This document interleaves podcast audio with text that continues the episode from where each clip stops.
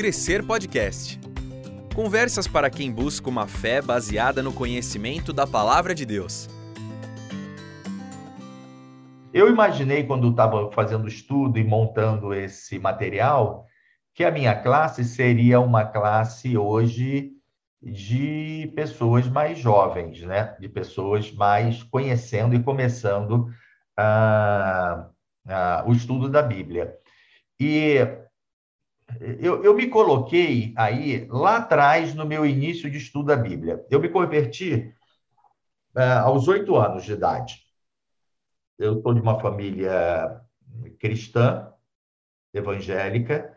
O meu pai não era, a minha mãe era, é, por parte da. Então, eu me converti jovem, uma pregação de um pastor chamado Nilson do Amaral Fanini. Eu converti ali. A partir dali, o que, que aconteceu comigo? A igreja que eu, que eu, que eu era membro lá, lá no Rio, primeira igreja de Batista de Niterói, era uma igreja que tinha um programa de estudo muito, muito aplicado. Era assim, direto. Então, tinha na minha época várias, é, é, é, é várias instituições, vários grupos na igreja, não era como é hoje, né?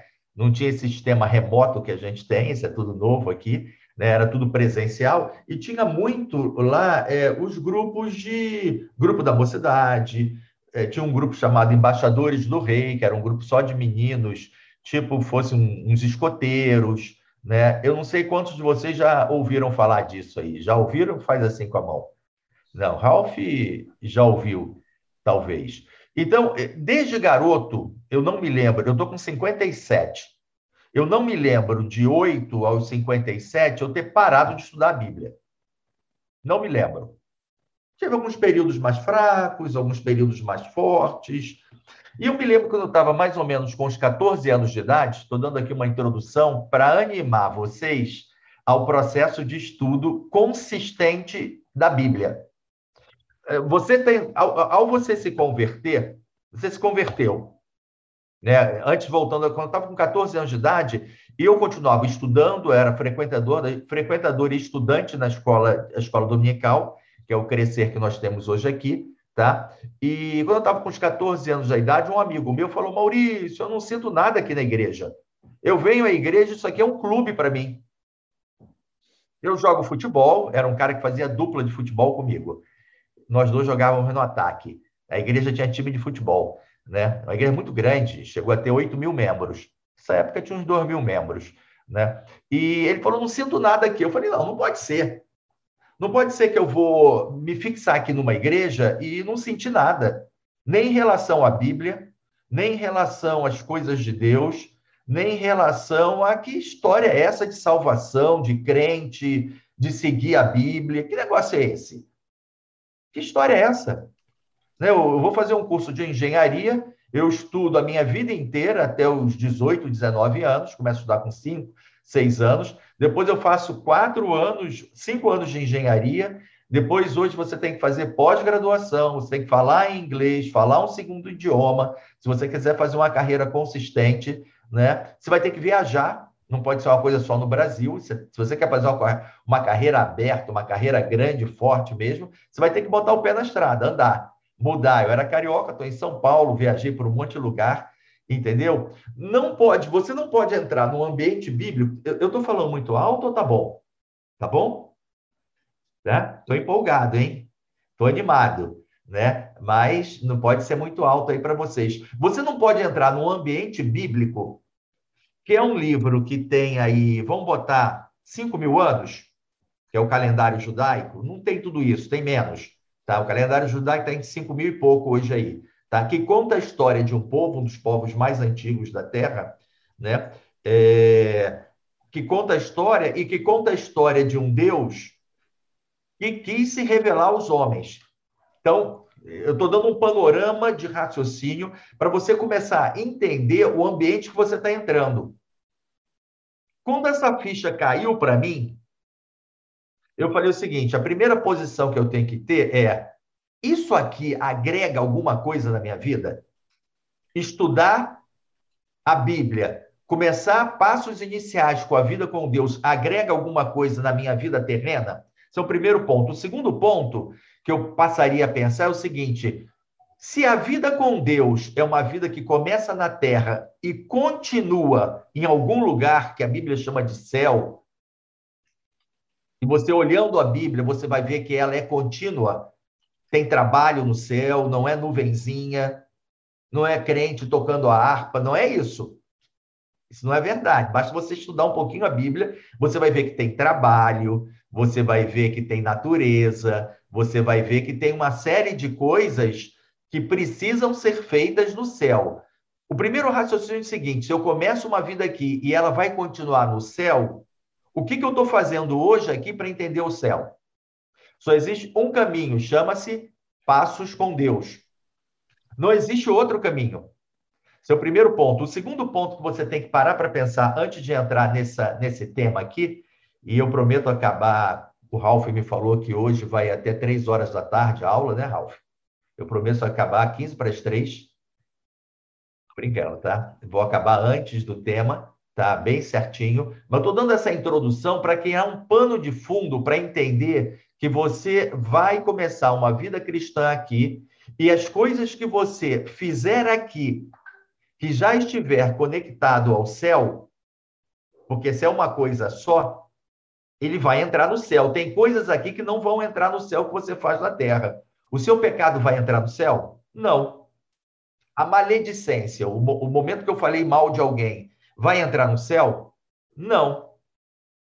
Quando eu orei verdadeiramente por um irmão, quando eu fiz alguma coisa específica por um irmão, quando eu fiz alguma coisa específica para a igreja, quando eu fiz alguma coisa específica sem interesse, mas uma coisa verdadeira, na terra, no trabalho, como mãe, como filho, que foi aprovado na regra, na ética do céu, vai entrar no céu? Vai.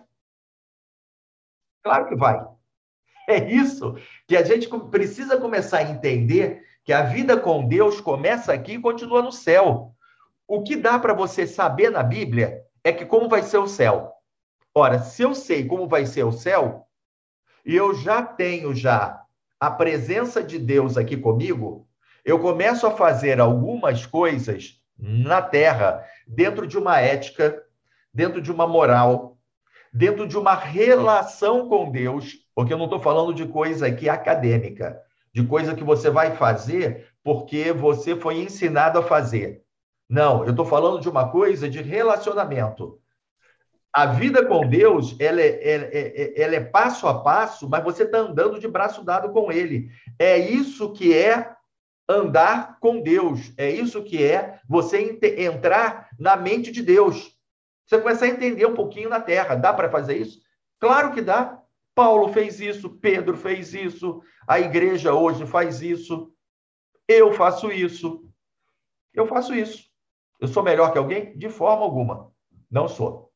Mas eu vou andando passo a passo. Então, não dá para você entrar nesse ambiente achando que é um ambiente curto que é um ambiente que você aperta um botão e é internet. Ó, oh, vou te mandar uma mensagem, toma aí. Eu quero ver, eu quero resolver. Você não pode pensar nisso. A vida com Deus, os primeiros passos, se você começar isso, é uma vida para a eternidade. Tá bom? Estou fazendo essa introdução aqui para vocês pensarem nisso. A segunda coisa é, é um livro longo. É um livro que tem 3 mil anos, mais de 3 mil anos que, que ele foi escrito. É o maior best-seller, é o livro mais estudado, é o livro mais publicado, escrito por 40 pessoas diferentes ao longo dos principais reinos da Terra. Reino egípcio, Império Medo-Persa, Império Grego. Esse livro foi escrito ao longo desses anos todos. Isso já é comprovado pelo, por meio dos processos arqueológicos. Foram descobertos os pergaminhos do Mar Morto, que remete o livro a dois, três mil anos lá atrás.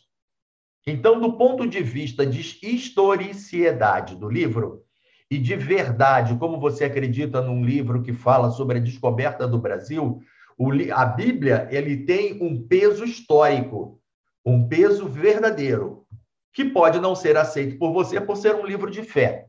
E aí a segunda parte que é andar com Deus.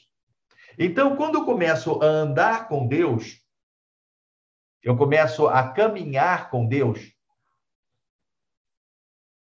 a primeira coisa que, que, que, que me vem à cabeça uh, é uh, essa palavra aqui do Richard Foster, que é um, um teólogo. Nesse sentido, seria apropriado falar de, da trajetória de graça disciplinada. Por quê? Porque a salvação é de graça, você recebeu ela no momento que você creu.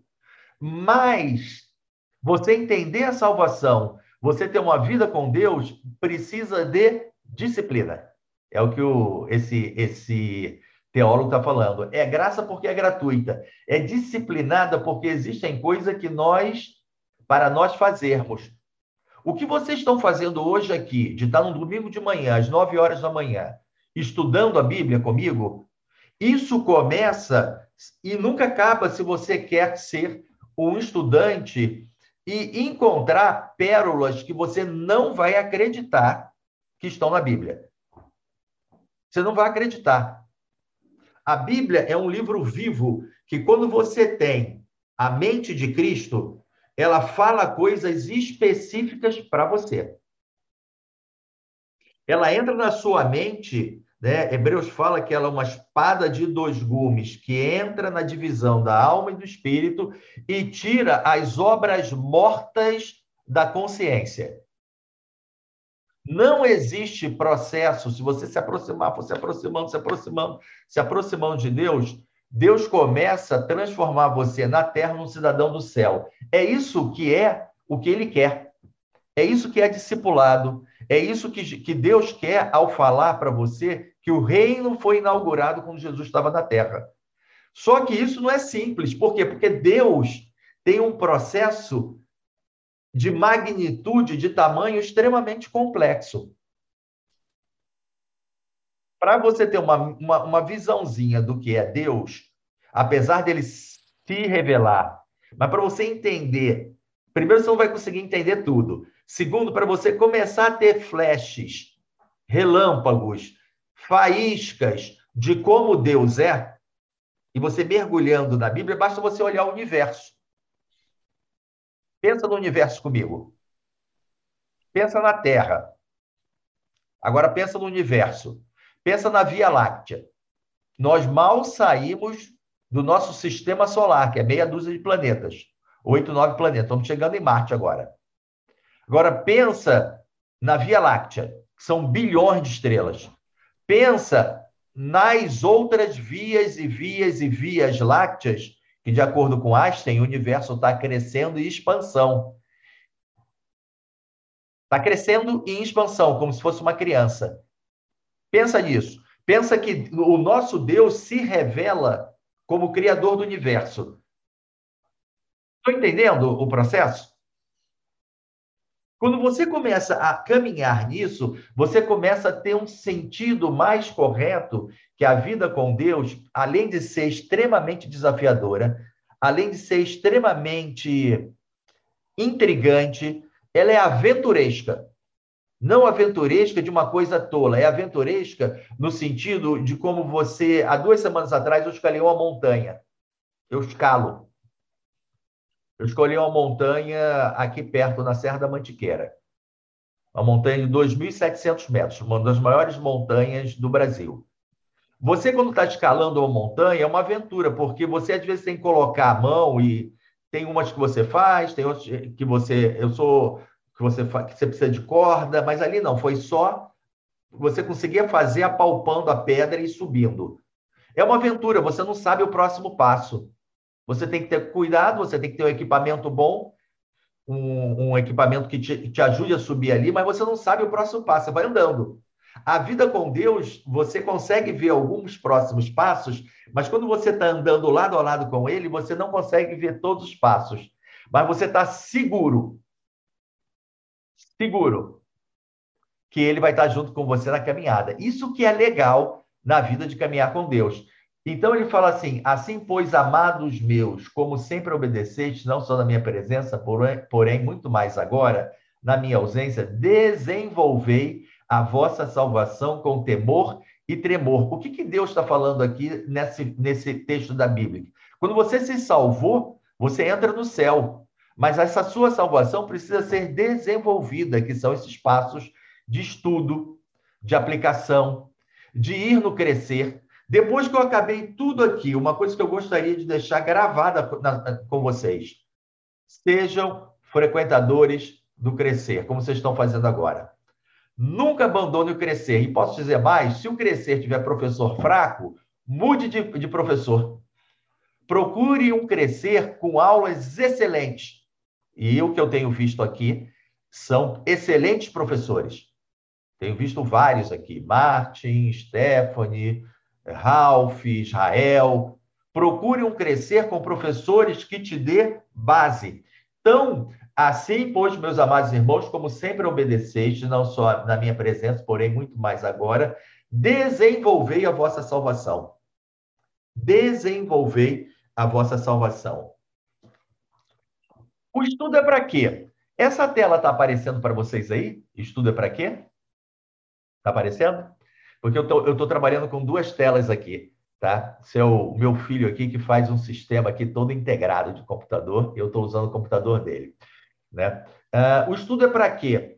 O estudo, quando você começa a estudar, primeiro é para você manter relação com Deus. Segundo, ajustar o teu modo de pensar, porque todo o teu raciocínio está fixo no raciocínio da Terra. Está fixo no raciocínio da Terra. O raciocínio da Terra que você vê aqui, todo ele vai entrar no céu? Não. O que vai entrar no céu é o raciocínio de Deus expresso hoje na Bíblia. Então você precisa ajustar o teu modo de pensar. Vou dar um exemplo claro.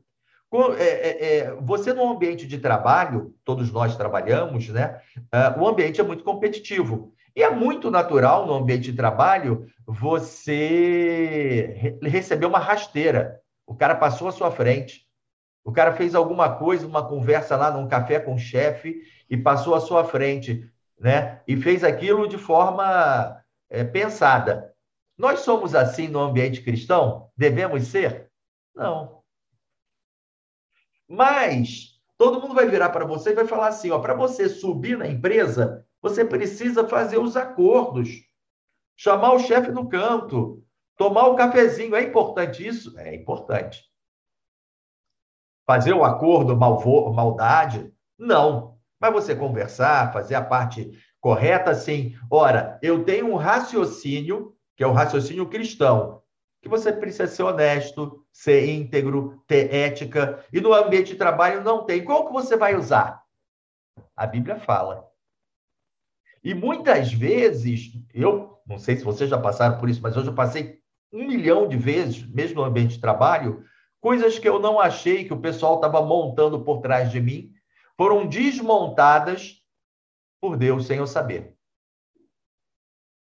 Já passei N vezes, vocês já devem ter tido experiência. Então, a primeira coisa, você ajusta o modo de pensar. A segunda coisa, você alimenta a mente com o que é verdadeiro.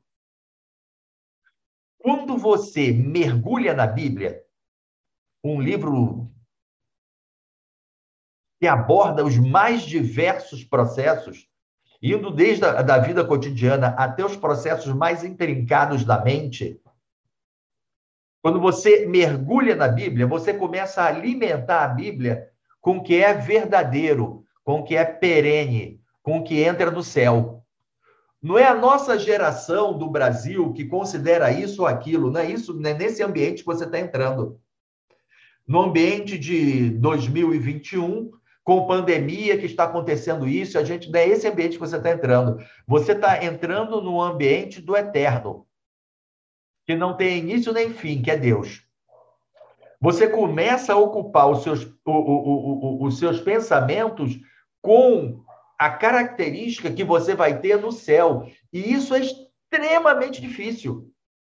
Porque todo dia, todo santo dia, através da internet, da televisão, das relações externas, dos amigos, todo mundo quer renovar a sua mente com alguma coisa, uma ideologia,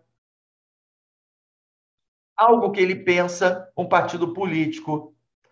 O tempo todo o mundo quer trazer você, mundo que eu digo, mundo externo, para alguma coisa que você precisa colocar à prova se aquilo tem resistência no eterno. Por isso a Bíblia. A Bíblia é libertadora porque ela começa a te dar visões de coisas que foram faladas no Império Romano. No Império Romano. O Império Romano dizia que ele nunca ia acabar. Realmente foi um dos impérios, foi o império talvez que mais durou. Ele dizia: Nós somos imbatíveis.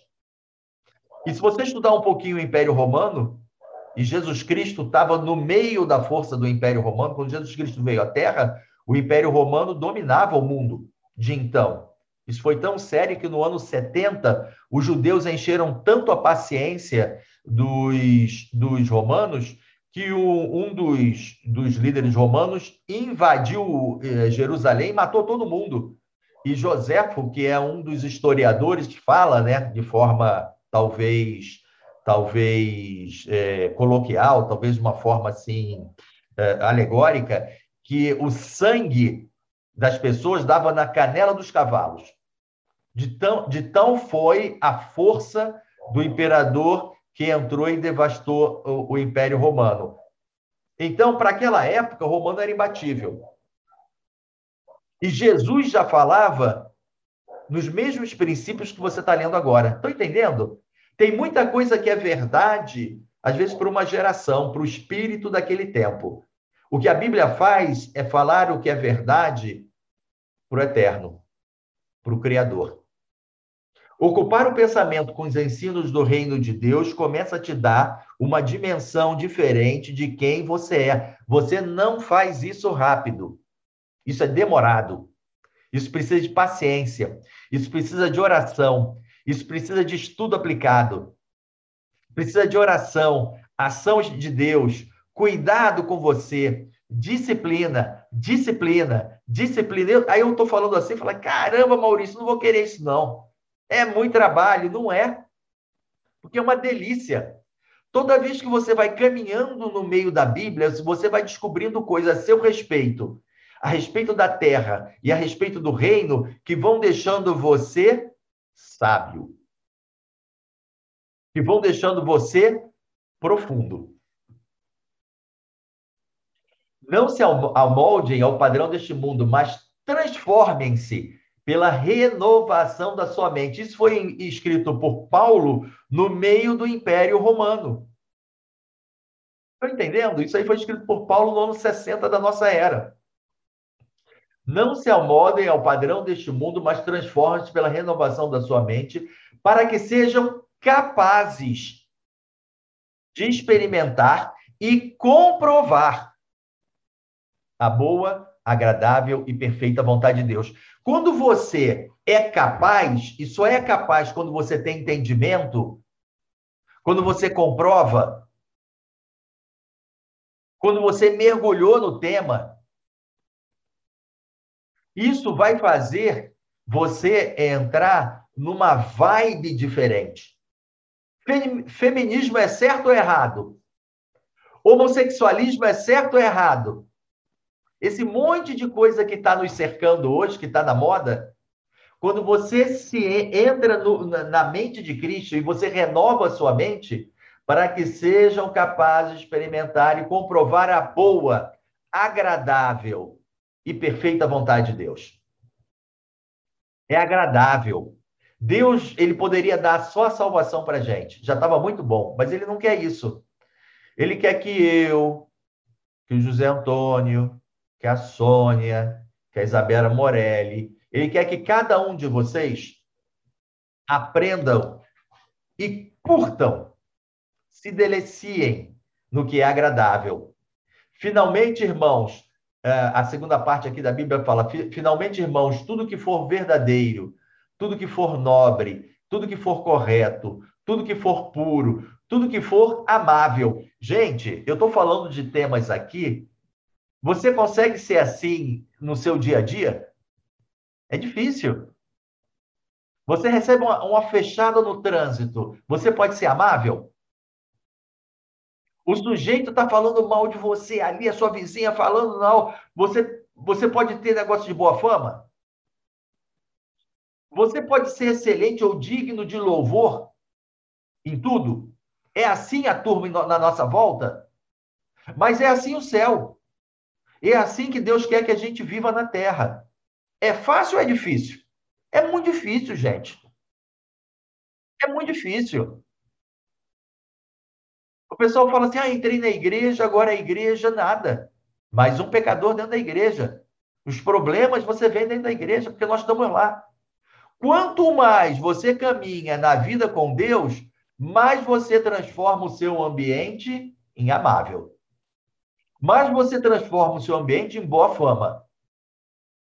Porque Jesus Cristo, ao passar pela terra, era Deus, era homem, foi sem pecado. A Bíblia fala que não houve o que se falar dele. E Paulo fala o seguinte: sede meus imitadores, como eu sou de Cristo. Para você ser imitador de Cristo, você precisa renovar a mente. Ocupar o pensamento com tudo que é de boa fama, tudo que é algo excelente. Toda vez que você entra no ambiente cristão, você entra num nível de excelência ética, moral, de relacionamento, de verdade muito alto. O mundo não entende. O mundo não entende e não vai entender nunca. Você entra num padrão de qualidade muito alto. Quem se preocupa com as pessoas que estão ao seu lado em falar alguma coisa para eles, para eles terem um encontro com Deus? Quem se preocupa assim na terra? Quem se preocupa em ajudar um menino que está ali com problema? Quem se preocupa em dar alimento? Quando você se aproxima de Deus, quando você realmente se aproxima de Deus, isso começa a ocupar os seus pensamentos. Por isso que Filipenses fala o seguinte: pensem nessas coisas. Pensem nessas coisas. É uma ética que você precisa levar tempo para transformar e voltar, e não parar, e voltar. Você tem dentro de você uma semente do pecado.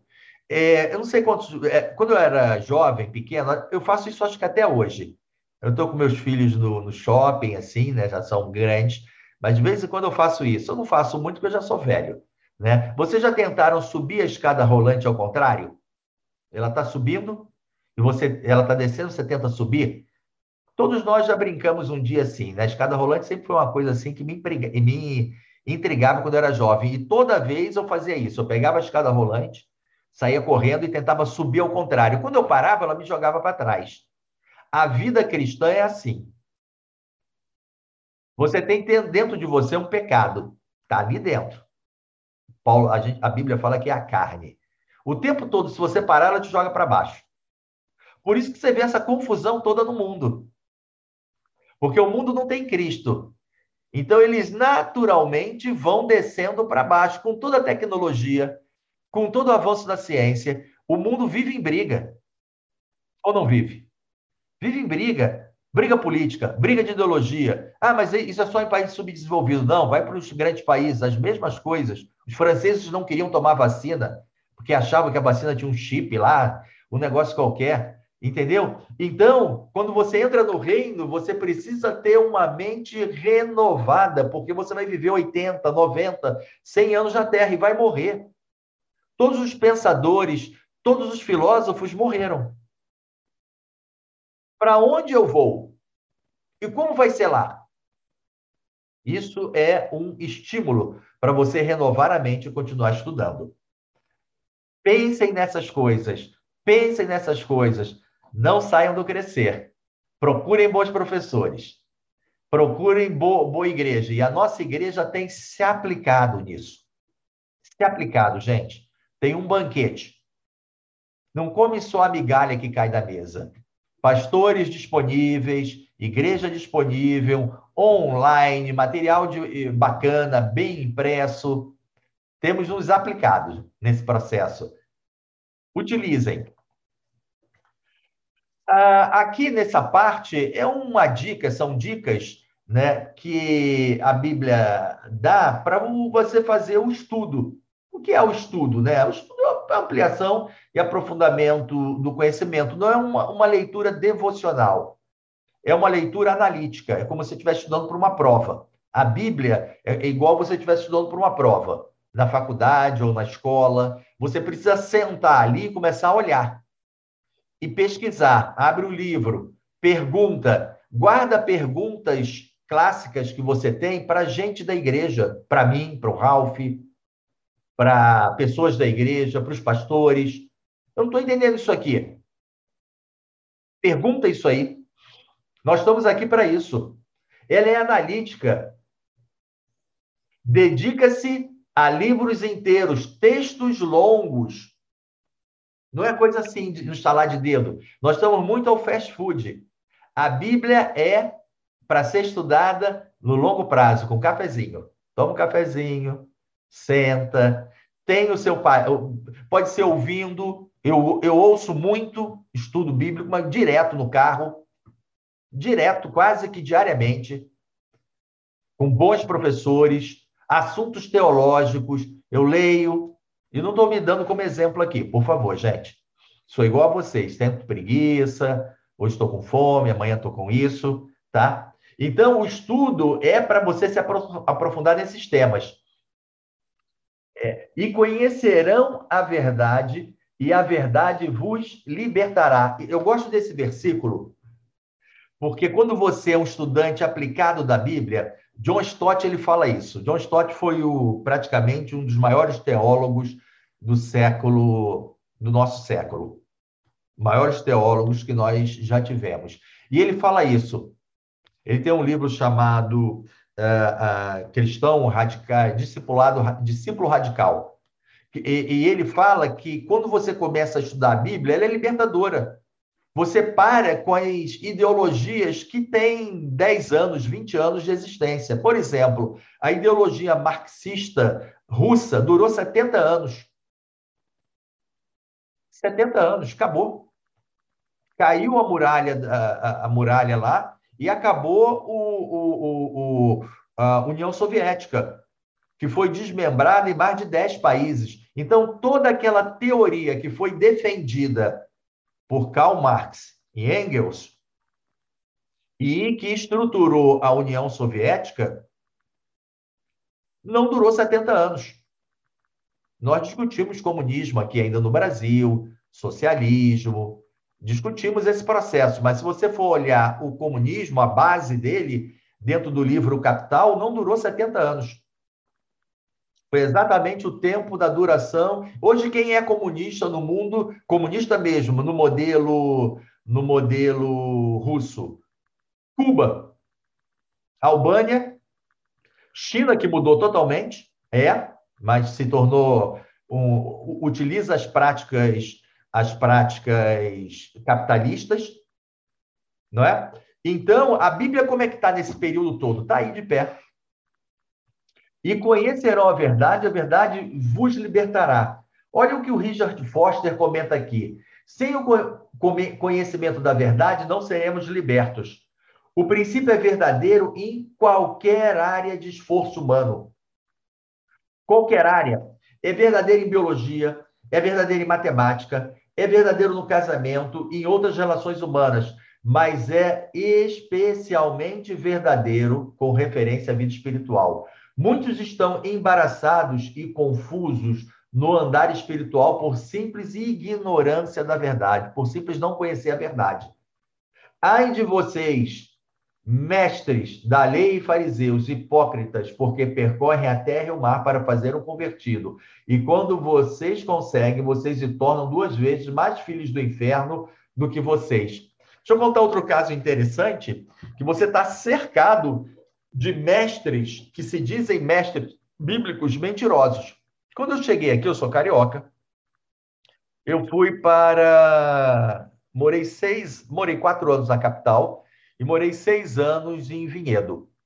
Quando eu cheguei em Vinhedo, eu era de uma igreja batista, fui procurar a igreja batista de lá, a primeira igreja batista de Vinhedo. Isso há uns 10, 15 anos, 12, 13 anos atrás, tá?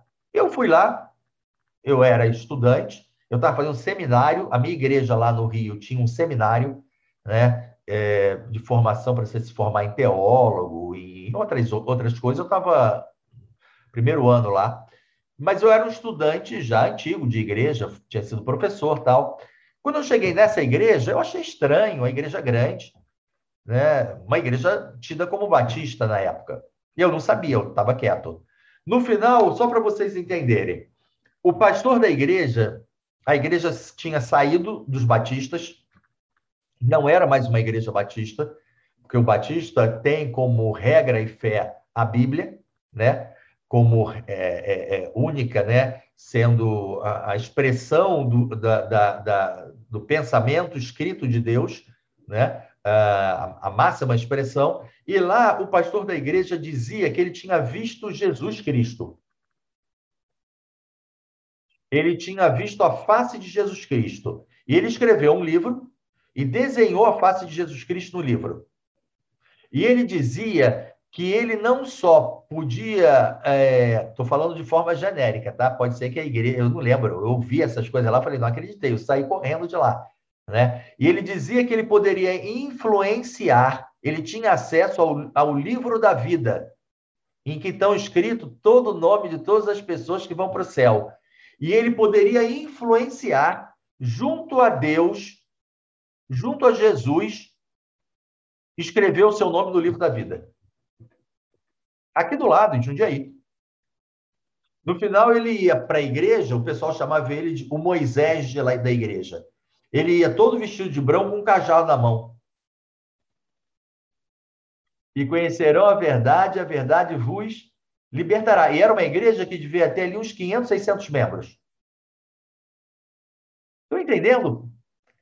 Quando você começa a caminhar, aquilo foi tão assim, grotesco, tão absurdo.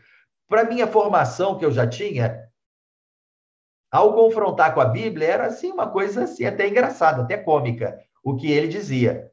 E muita gente acreditava, estava lá, tinha classe da escola dominical. Sem o conhecimento da verdade, não seremos libertos. Precisamos conhecer a verdade. Aqui do nosso lado.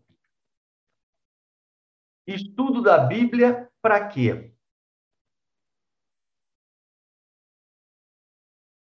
Ah, esse texto de Hebreus, né? Quanto a isso, temos muito que dizer, coisas difíceis de explicar, porque vocês se tornaram lentos para aprender, de fato. Embora esta altura já defesem ser mestres, vocês precisam de alguém que lhes ensine novamente os princípios elementares da palavra de Deus. Estão precisando de leite, não de alimento sólido. Quem se alimenta de leite ainda é criança e não tem experiência no ensino da justiça. Mas o alimento sólido é para os adultos, os quais, pelo exercício constante, pelo tornaram-se aptos para discernir tanto bem quanto mal. A Bíblia é libertadora. Você vai estudando, você vai estudando, você vai orando, você vai tendo um exercício constante e torna-se hábito para ver bem e mal. O Espírito Santo, junto com a Bíblia, você estudando ela, e aqui, meus irmãos, não é dizer, ai, Maurício, você está botando um peso na minha cabeça. Eu estudo 30 segundos por dia. Eu nem estudo. Vá, com, vá, vá passo a passo. Vá passo a passo. Isso você está fazendo já hoje aqui, gastar uma hora aqui, vá por aqui. Vá passo a passo. Não fica pensando que todos nós aqui gastamos 300, não. É um processo passo a passo. Passo a passo. Mas é libertador. É libertador. Você vai ocupando o seu ensino, a cabeça com o ensino, pelo exercício constante, você se torna apto. Então você vê o mundo inteiro em chamas e você vê calmo, você fica calmo. Jesus Cristo estava no mundo em chamas na época dele. O Império Romano esmagando os judeus.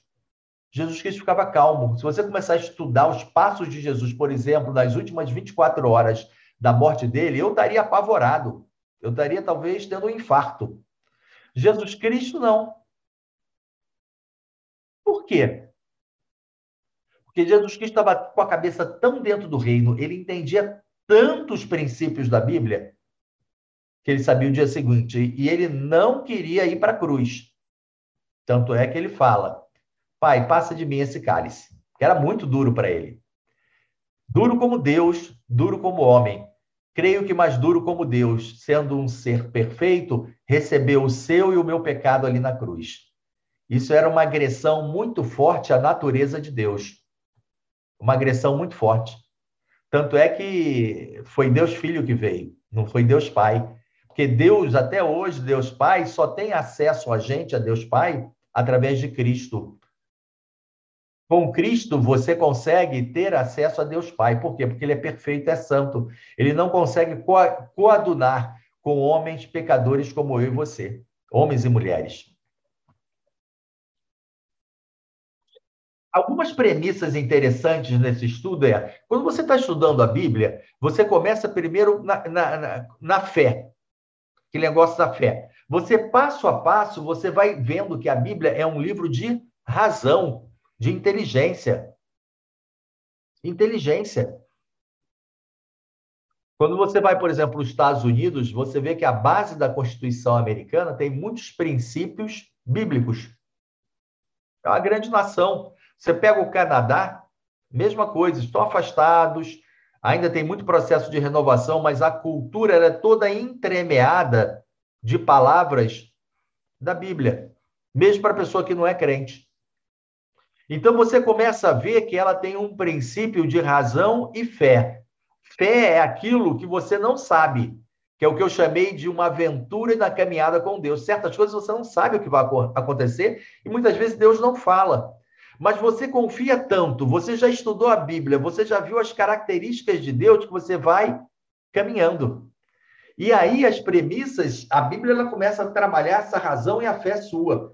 Que Paulo falou nesse versículo que eu li, que você ter o alimento sólido. Às vezes você tem crentes que passaram a vida inteira na, na, na, na, na igreja, mas sempre tiveram leitinho. E às vezes causam mais problema que os crentes novos. Tiveram a experiência com Cristo, foram salvos, mas nunca conheceram o Cristo verdadeiramente. E aí precisa razão e fé dedicação, esforço, repetição, concentração. E toda vez que você se aproxima de Deus, através da Bíblia, você se sente o mais humilde, o mais pecador. Por isso que Paulo fala: miserável homem que sou. Miserável. Quando você se aproxima de Deus, miserável homem que sou. Quando Moisés viu Deus no Monte Sinai, olha o que Deus, olha o que Moisés exclamou ali. Deus grande e generoso tem duas palavras que expressam isso, que é a mesma semente da graça de Deus. Moisés, quando viu, e Deus, a Bíblia fala que Deus passou como que um rápido de costa é, a presença de Deus explode num processo de graça e misericórdia. Era essa expressão de Moisés. Duas expressões gregas, que é o remete e o reset. Remete e reset. Glória, graça, poder.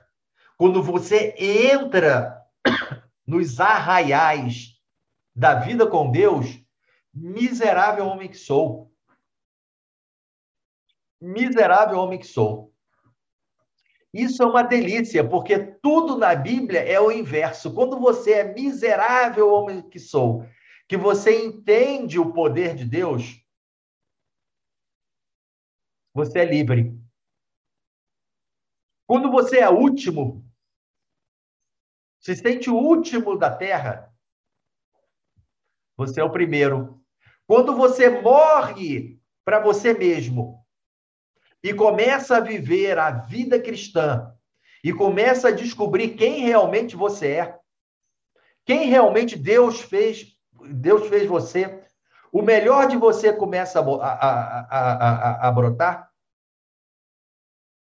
Aquele sujeito que Deus imaginou que é você começa a brotar. Então, quando você morre para você mesmo, você vive. Você vive.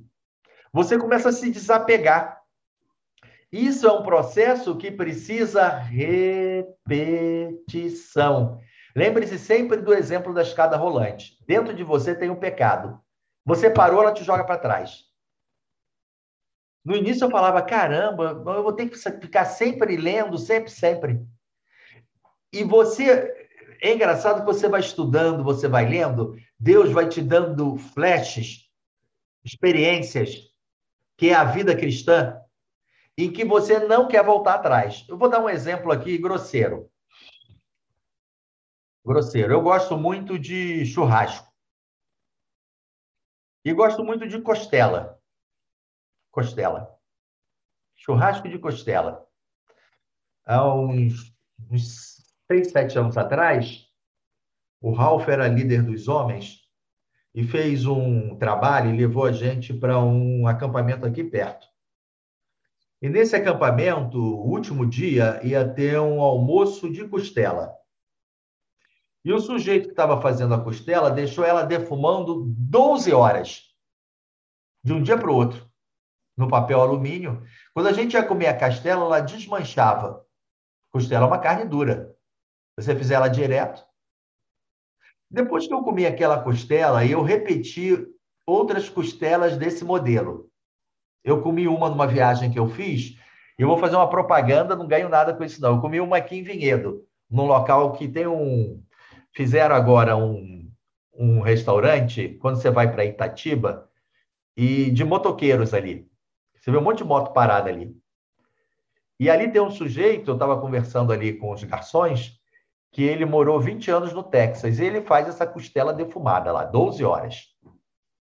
Come aquela costela. Come. Eu comia do Ralph lá, né? Aquela do negócio que o, dos homens lá. Depois eu comi outra em outro local. E depois eu comi um monte de costela em um monte de lugar. Eu não consigo mais tirar a referência da costela desse, por exemplo, esse local desse restaurante aqui em Itatiba. Na Itatiba, é aqui o caminho para Itatiba, ali a... Passou o Cristo, você anda ali um quilômetro mais ou menos do lado esquerdo, Marris Café, tem um monte de moto parada ali. Ele faz uma costela, ele é texano, faz uma costela lá, e ele fica lá cozinhando de chapéu, né? Quando você está caminhando com Deus, você vai experimentar essas fatias de alimento de altíssima qualidade. Isso cria referência na sua mente.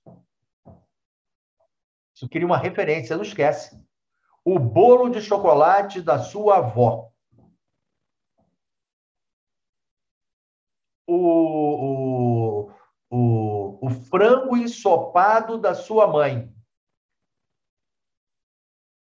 Você tem, eu tenho 57 anos, eu ainda lembro até hoje o gosto, o cheiro. A Bíblia é a mesma coisa. Você vai ter cheiros e vai experimentar coisas que, que se você caminhar, tiver repetição, tiver concentração, que você não vai esquecer. Deus vai te levar a montanhas e você vai sentir um ar tão gelado, tão puro, vai ver as coisas de cima de forma tão clara que você vai falar: olha, gente, eu posso não manter isso ao longo da minha vida, posso perder. De vez em quando você perde, mas eu sei o que é uma costela, uma comida de qualidade. É isso que a Bíblia faz com você. E aqui está o meu estímulo. Aqui está o meu estímulo. Muitas vezes você fala, ah, mas eu não estou resolvendo esse problema, é, isso aqui vai demorar 20 anos, isso aqui vai demorar 5 anos. A Bíblia ela vai te dando esse refrigério. E você vai aprendendo a suportar os reveses da vida que todos nós temos com graça, com amor. Tem que ter repetição, tem que ter concentração. Aqui são algumas dicas práticas. Escolha um livro. Inicie por livros mais curtos, menos complexos. João, um livro clássico da Bíblia. Marcos. Eu curto demais Filipenses. Eu curto demais Timóteo. Veja Timóteo, leia Timóteo, um livro que Paulo escreveu para um sujeito que estava iniciando a vida como pastor. Ele chama Timóteo de meu filho na fé. E ele ainda fala que Paulo, que Timóteo começou a aprender as escrituras com a avó dele. A importância dos pais, das mães, dos avós, dos primos, dos tios, de explicar a Bíblia. Lê ele inteiro, vai devagar. Repita as leituras. A Bíblia fala que a leitura dela é uma palavra viva. Quando você está num canto, está lendo, está estudando e está quieto ali, ela te leva a pontos altos. Vai se familiarizando, familiarizando com o texto. Decore textos bíblicos. Eu tenho vários textos bíblicos que eu sei de cor. Salmo 1. Bem-aventurado o varão que não anda segundo o conselho dos ímpios. Já recitei esse salmo na minha cabeça um milhão de vezes quando eu estava em situações que eu tive vontade de ser ímpio. De fazer uma coisa na empresa meia é, de acordo, de negócio que não estava muito na, na, na, na, nas coisas com, com Deus. Bem-aventurado o varão que não anda segundo o conselho dos ímpios, nem se detém no caminho dos pecadores, nem se assenta na roda dos escarnecedores. Antes tem o seu prazer na lei do Senhor, e na sua lei medita de dia e de noite, pois será como a árvore plantada junto a ribeiros de água, a qual dá o seu fruto na estação própria, e cujas folhas não caem, e tudo quanto fizer prosperará. Não são assim os ímpios, mas são como a moinha que o vento espalha. Isso foi escrito por Davi. Eu aprendi isso aí com uns 12 anos, até hoje eu lembro. E me ajuda em vários momentos de eu achar que o ímpio está passando à minha frente. Guarde versículos bíblicos. Lâmpada para os meus pés é a tua palavra e luz para os meus caminhos. Salmos 105, 119, versículo 105. Guardei esse salmo lá atrás. Observe os textos. Fique nele, entre dentro do texto, repita. O que que o texto diz conforme o teu entendimento? Quais dúvidas ele levanta? Por que que ele está falando aquilo? Quais sentimentos ele provoca em você? Eu tive muitas coisas na Bíblia que me, me provocavam um sentimento de caramba, por que, que Deus está fazendo isso? Por que, que ele faz isso? Hoje eu entendo, mas teve muitas coisas que eu não entendi, eu demorei. Foi indo, foi lendo, foi estudando. Ah, agora eu entendi. Se coloque no tempo que aquilo foi escrito. Se você vê as expressões que a Bíblia fala no período dos reis, né? E foi Davi, deu com a espada sobre ele. Era uma situação bárbara naquela época. Era vida e morte. Quem foi o escritor?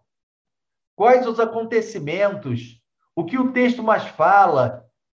Define o tempo do texto. Entra no tempo.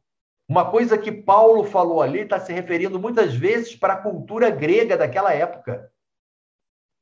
Moisés estava falando para um povo que ainda não era povo, era uma grande família, eram clãs, não tinha aspecto ainda cultural formado.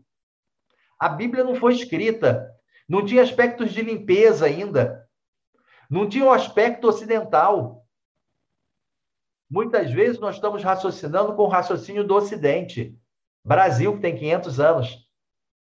Quando você vai para um país como o Egito, como Israel, o cara está raciocinando com 5 mil anos.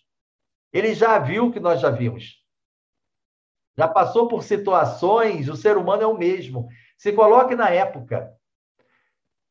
Qual a razão de escrever isso?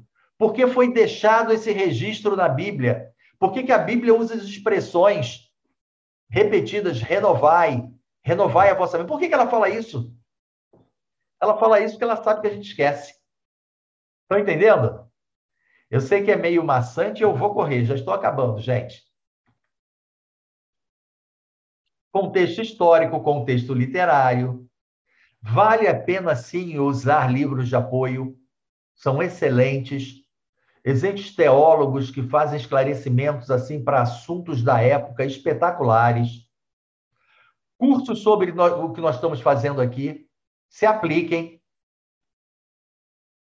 Leitura cristã selecionada, entender a natureza, estender os valores culturais da época, mas sempre se lembre: nenhum outro estudo substitui o estudo da Bíblia. A verdade está ali. Nenhum, mas são estudos excelentes de apoio. Finalmente, manter no caminho e atingir a maturidade. No passado surgiram falsos profetas no meio do povo, como também surgirão entre vocês falsos mestres. Estes introduzirão secretamente heresias destruidoras, chegando a negar o soberano, a Deus que os resgatou, trazendo sobre si mesmos repentina destruição. Muitos seguirão os caminhos vergonhosos desses, desses homens, e por causa deles será difamado o caminho da verdade. Olha o que Salmos fala: ganho entendimento por teus preceitos, por isso odeio todo caminho de falsidade. A tua palavra é lâmpada que ilumina os meus passos.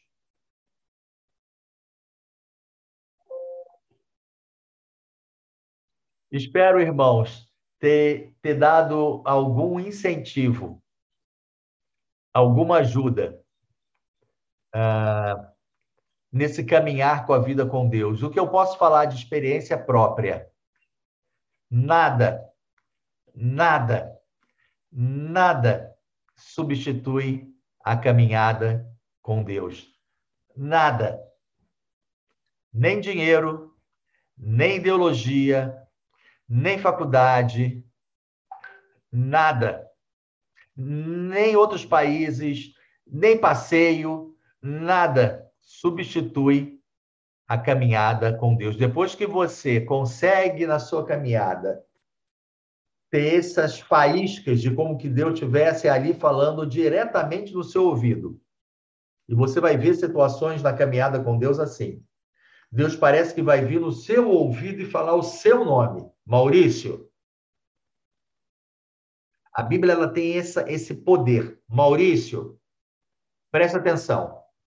Quando você tiver essas experiências e o espírito que está em você quer fazer isso. Ele quer fazer. Tenha isso em mente. Que Deus abençoe muito a você nessa caminhada que é eu não sei, eu sou eu sou apaixonado pelas coisas de Deus, por experiências e não de forma tola. Não. De forma assim de entender a sabedoria do Deus que me salvou um dia, teve misericórdia. E como é bom, como é bom andar ao lar de Deus. A Bíblia faz isso. Este foi o Crescer Podcast, produzido pelo Ministério de Educação Cristã da Ibaviva. Ajude a divulgar esse podcast. Siga nossa página no Instagram e compartilhe educação.ibaviva.